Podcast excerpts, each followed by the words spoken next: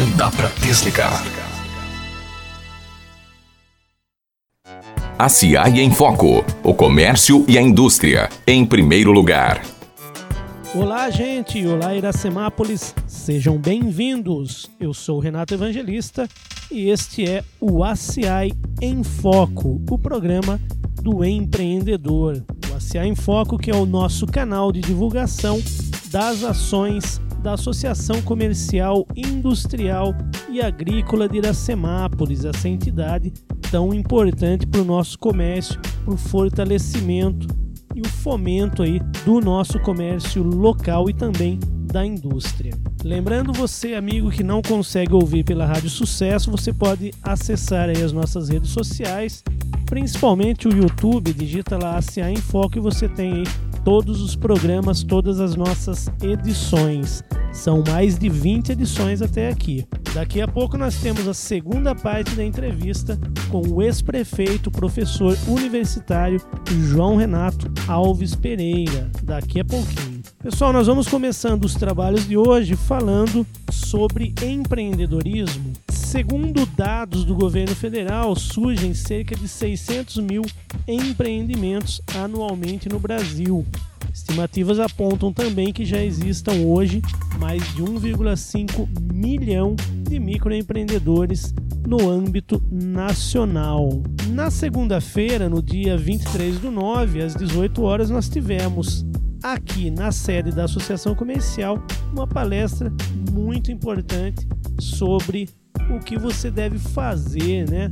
É, quando você quer abrir o seu próprio negócio. O tema foi Começar Bem Formalização. Esteve aqui a Maria Ivone Rodrigues, analista de negócios do Sebrae, e nós estivemos também aqui para ouvir um pouquinho sobre o tema da palestra. Vamos ouvir. É, hoje nós vamos falar sobre formalização, é, planejamento inicial de negócio.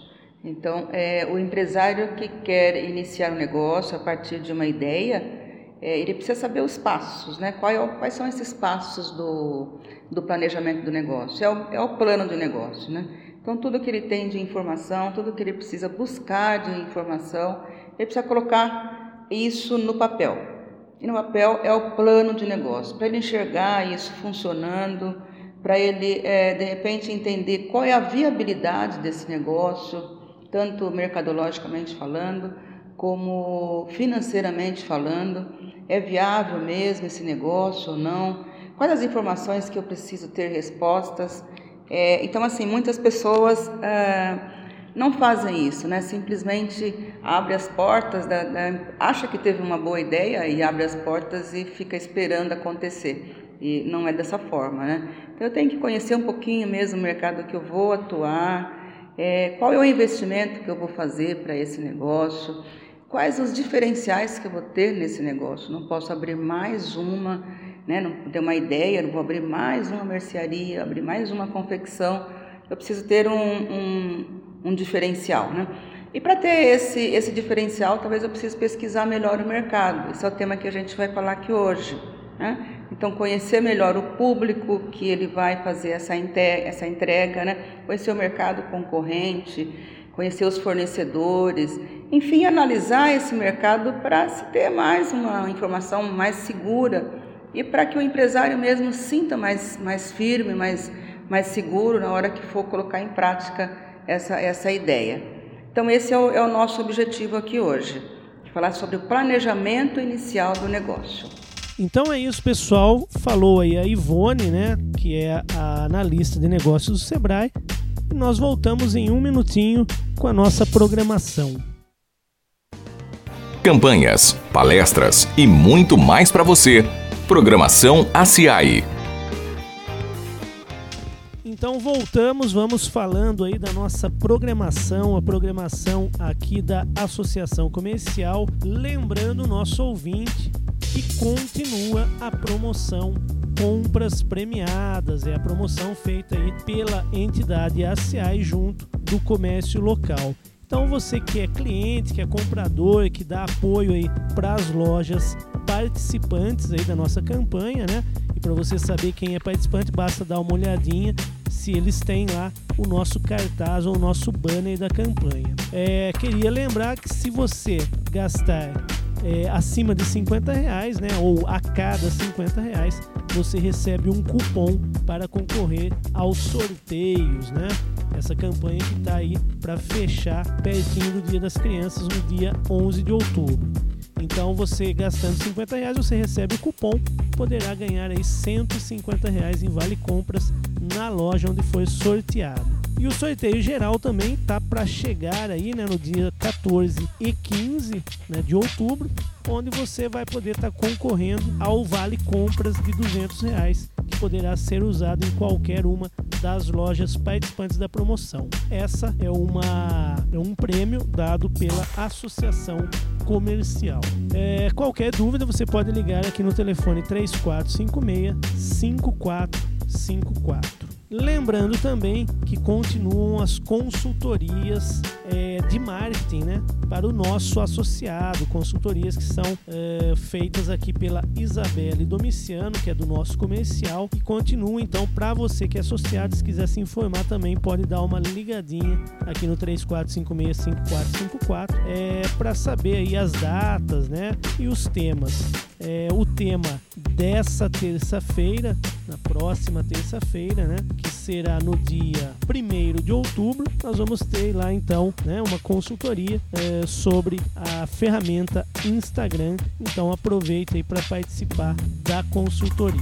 Vamos lembrando também quem se inscreveu para a caravana para a Feira do Empreendedor em São Paulo, a maior feira do Brasil, né, promovida pelo Sebrae. Então, no próximo dia 8 de outubro, a nossa caravana sai daqui da sede da Associação Comercial. Se alguém tiver ainda alguma dúvida, ligue aqui no Sebrae, aqui no 3456 1933 e tire aí suas dúvidas. Então é isso, pessoal. Essa é a nossa programação da semana. De Papo com a ACI. Se ligue nos produtos e serviços que oferecemos para você.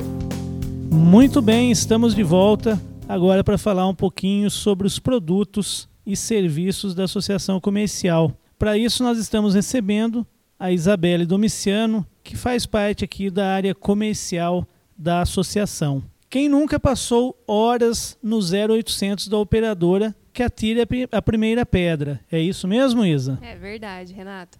O duro é que além de passar horas numa ligação, às vezes a gente nem consegue falar com o atendente e muito menos ter uma solução para o nosso problema. Isso sem mencionar as inúmeras cobranças indevidas que a gente recebe. É verdade. Mais de 80% das reclamações de telefonia são de cobrança indevida. Para ajudar os empresários na área de telefonia, a ACA está com um novo serviço, o AC Celular. Como vai funcionar isso, Isa? Agora a associação é uma mediadora na parte de telefonia. O nosso associado pode enviar uma fatura da sua conta de celular da empresa e nós vamos analisar qual tipo de plano você utiliza. A partir disso, vamos passar uma proposta de valores para que a empresa deixe de ter aquelas linhas direto com a operadora e passe a ter sobre a responsabilidade da CI. Nós já tivemos casos de associados com redução de mais de 50% no valor da conta. É muita coisa. Ah, mas aí eu tenho uma pergunta, hein? Como que vocês vão conseguir reduzir tanto o valor da mensalidade. O AC Celular ele é um serviço disponível em todas as associações comerciais do estado de São Paulo. Ele é regulado pela FACESP, que é a Federação das Associações. Quando o empresário tem uma conta de telefonia direto lá na operadora, ele é tratado quase como uma pessoa física, principalmente se ele tiver menos de 20 linhas. Não tem um suporte adequado, tem cobrança indevida. Quando o empresário passa suas linhas para a responsabilidade da associação, elas vão ficar junto da conta da FACESP que tem mais de 50 mil linhas no estado. Ela é a maior cliente da Vivo hoje. E assim, nós conseguimos oferecer muitas vantagens aos nossos clientes. Ah, isso é maravilhoso, hein, Isabelle? E que vantagens são essas? Além da grande redução de custos, você nunca mais vai precisar ligar para a operadora. Olha que maravilha! Todos os problemas, dúvidas, alterações de plano serão feitos pela associação o que garante um suporte personalizado e muito mais rápido. Nós também ofereceremos total transparência sobre a sua conta. Quando um associado fecha conosco, ele vai passar a ter acesso a todas as ligações realizadas, o uso dos dados móveis e outros detalhes da fatura em tempo real por um site e um aplicativo. o que vai provar que nós não temos cobrança indevida. Ah, e os nossos valores são fixos, não tem cobrança adicional. Mas aí fica uma dúvida. A pessoa fica com o mesmo número, com a mesma operadora? Sim, sim. Nós apenas fazemos a troca da titularidade, para que as linhas sejam de responsabilidade da CI, mas o número vai permanecer o mesmo. Nós trabalhamos atualmente com as operadoras Vivo e Claro, mas a gente pode pegar tranquilamente o seu número que é da TIM, Oi, Nextel ou qualquer outra e fazer a portabilidade. Também é possível adquirir uma linha nova ou até mesmo um aparelho novo. Outra vantagem que eu esqueci de mencionar, Renato, é que os aplicativos como o WhatsApp e o Waze, que é aquele de mobilidade não gastam os dados móveis do celular. E você tem direito ao dobro da internet contratada em várias ferramentas de e-mail. No caso, é só enviar a fatura para vocês, então? Isso mesmo. Vocês podem enviar por e-mail ou até pelo WhatsApp. Nós vamos fazer uma análise da sua fatura sem compromisso e apresentar os valores com desconto que podemos oferecer e explicar certinho a proposta como que faz a troca de titularidade. Bom, muito legal então. Muito obrigado, Isa, pelas informações. Tá aí a dica do AC Celular. Quem quiser saber um pouquinho mais pode entrar em contato pelo telefone 3456 5454 aqui mesmo na Associação Comercial. Então voltamos já já. Muita informação e uma conversa descontraída. Agora é hora de entrevista no ACI em Foco. Olá pessoal, vamos voltando agora para rodar a nossa entrevista, como nós dissemos na semana passada. Hoje nós vamos passar aí a segunda parte da entrevista com o ex-prefeito, o professor de História, João Renato Alves Pereira. Só lembrando, caro ouvinte, se você perdeu a primeira parte da entrevista, você pode entrar lá no YouTube e digitar ACA em Foco e você tem então disponível para você ouvir a qualquer momento a edição do programa anterior, assim como os outros anteriores. Então vamos conferir. Você teve uma vasta experiência na gestão pública, como vereador, como secretário de saúde e também como prefeito municipal. Nós podemos dizer que gerir uma cidade tem uma relação íntima aí com o empreendedorismo ou não? Não, tem. É, aí você realmente vamos numa parte teórica e levanta uma, uma bola muito interessante. Na verdade, qualquer organização hoje ela teve, deve ter três níveis, né? um nível estratégico, um nível tático e um nível operacional. É, seja pública ou privada, tem que delimitar muito bem essas três áreas é, e atuar com cada uma no seu foco. A, a área corporativa ou a, área tática ou a área funcional. É, eu acho que tem tudo a ver. E principalmente, Renato, com a aprovação que se deu da lei uh, de responsabilidade fiscal, que é a Lei Complementar 101 do ano 2000, uhum. aí ela, vamos dizer assim, estabeleceu uma relação direta entre a receita e a despesa. Sim. Praticamente os municípios não podem fechar com déficit ou com dívida. Aí profissionalizou. Eu acho que valorizou, a partir daí, dois profissionais que são importantes na área pública, que é o contabilista e também o administrador de empresa.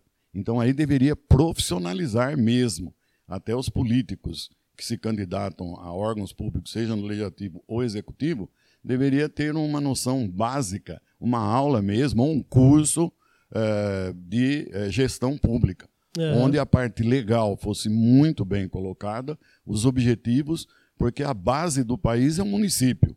Se o município não segue lei nenhuma, ou muito pouco, ou não entende a importância da lei, vai desestabilizar a economia como um todo e até a moeda. Sem Aí, ao desestabilizar a moeda ou até a economia, nós vamos colocar culpa ou no presidente ou no ministro da economia, e na verdade cada município não fez a sua tarefa de casa. Uhum. Então vai desestabilizando aqui embaixo chega lá em cima desestabiliza de fato. Isso até é muito discutido, né, seu João? A questão dos cargos, às vezes, muitas vezes, serem cargos políticos e não técnicos. É, né? deveria ter, é lógico, tem que ter três etapas também. Tem que ter uma, uma parte conceitual, que eu acho muito pouco hoje, é, assim, latente, né, visível. Uh, uma segunda parte, que são as relações humanas, e uma parte técnica. Então, essas três habilidades, elas devem existir no gestor público. Habilidade técnica, humana e conceitual. Agora, a lei, a responsabilidade fiscal, ela deu essa contribuição. Uhum. Depois veio a lei, em 2017, do limite de teto de gastos. Sim. E a Constituição foi mais feliz ainda, que estabeleceu um planejamento orçamentário que desde que Cabral descobriu o Brasil nunca tivemos planejamento. Constituição Sim. de 88 definiu o planejamento orçamentário com a LOA, com a LDO e com o PPA. Uhum. Muito bem. Seu João, você se mantém ativo intelectualmente e profissionalmente, né? Aos 69 anos, como você me disse aqui nos bastidores, tem lá seu Facebook, tem mais alguma rede social ou não? Só fica no Facebook? Não, não tenho rede social, Renato. A gente, eu me dedico hoje profissionalmente à atividade docente, no qual há 24 anos eu atuo no ISCA Faculdades. Uhum. É, completo esse ano 49 anos como professor ininterrupto todo esse período. E o ano que vem completo 50 anos como docente e me dedico uh, hoje às aulas profissionalmente no ISCA Faculdades. Sim. E eu leciono para vários cursos a cada semestre.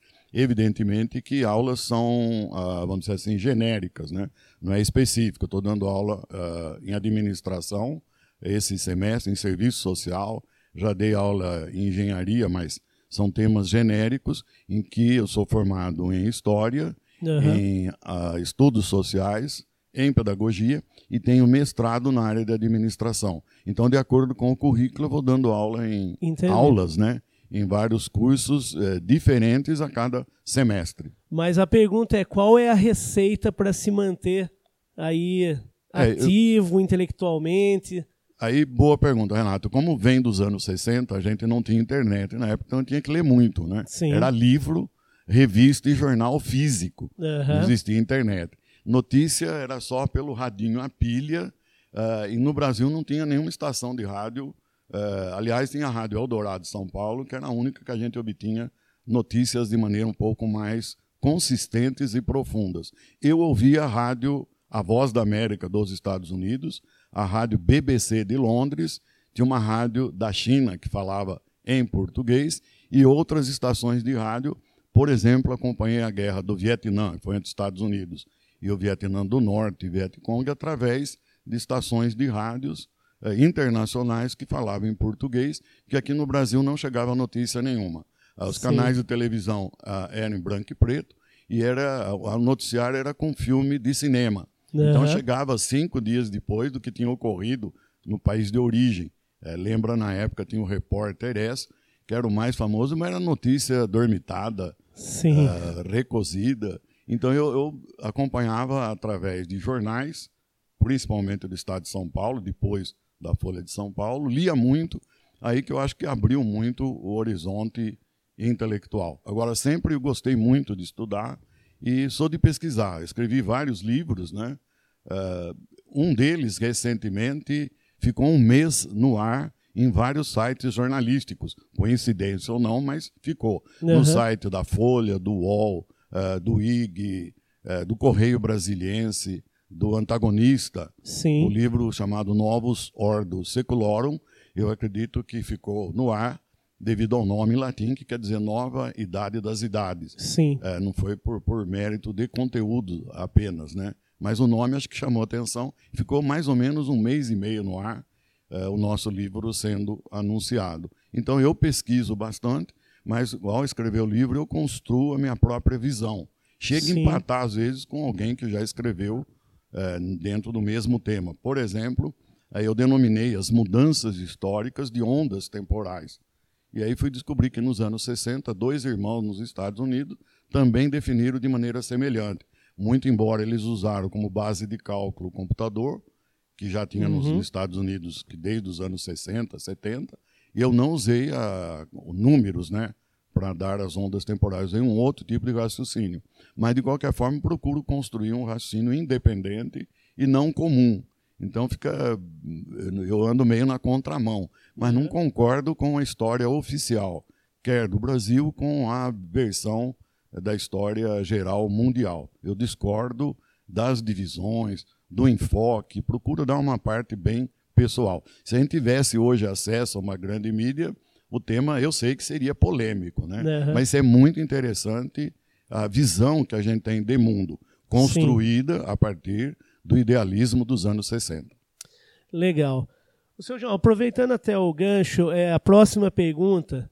Falamos aqui de, de toda a vasta experiência profissional, do João Renato. Mas e nas horas de lazer? Como que é organizada a vida do seu João? Eu queria aproveitar, é, ou seja, eu quero saber o que, que você gosta de fazer a hora que não estou dando aula, não estou trabalhando. E eu quero aproveitar para lembrar que você também, é, depois que o Cine Iracema foi fechado, muito você bacana, reativou o Cine Clube. Né? Isso, Renato, é uma ideia genial que copiei do Cine Clube Bexiga, em São Paulo, Aham, porque o cinema comercial ele tem os dias contados. sim. tá? Ficou apenas no shopping center, no, Aham. em locais específicos. Então, para o cinema continuar, a única fórmula eh, que poderia ser e fez e aconteceu durante quatro anos e meio foi através do Cineclube. O Cineclube tem uma diretoria de voluntários, é lógico que tinha os profissionais que eh, cuidavam do cinema, como foi o Bucão, que era Sim. especialista na projeção daquele sistema antigo, antes do digital. É muito interessante também. Poucas pessoas eh, conheciam aquele tipo de máquina. O con- consertar a máquina era difícil, reparar a máquina era Que difícil. o seu João, aproveitando que por curiosidade, agora com a reforma do Cine Iracema que virou lá o teatro, É teatro, né, né? Virgínio Meto, ali na, na entrada tem uma dessas É, máquinas. eram duas máquinas.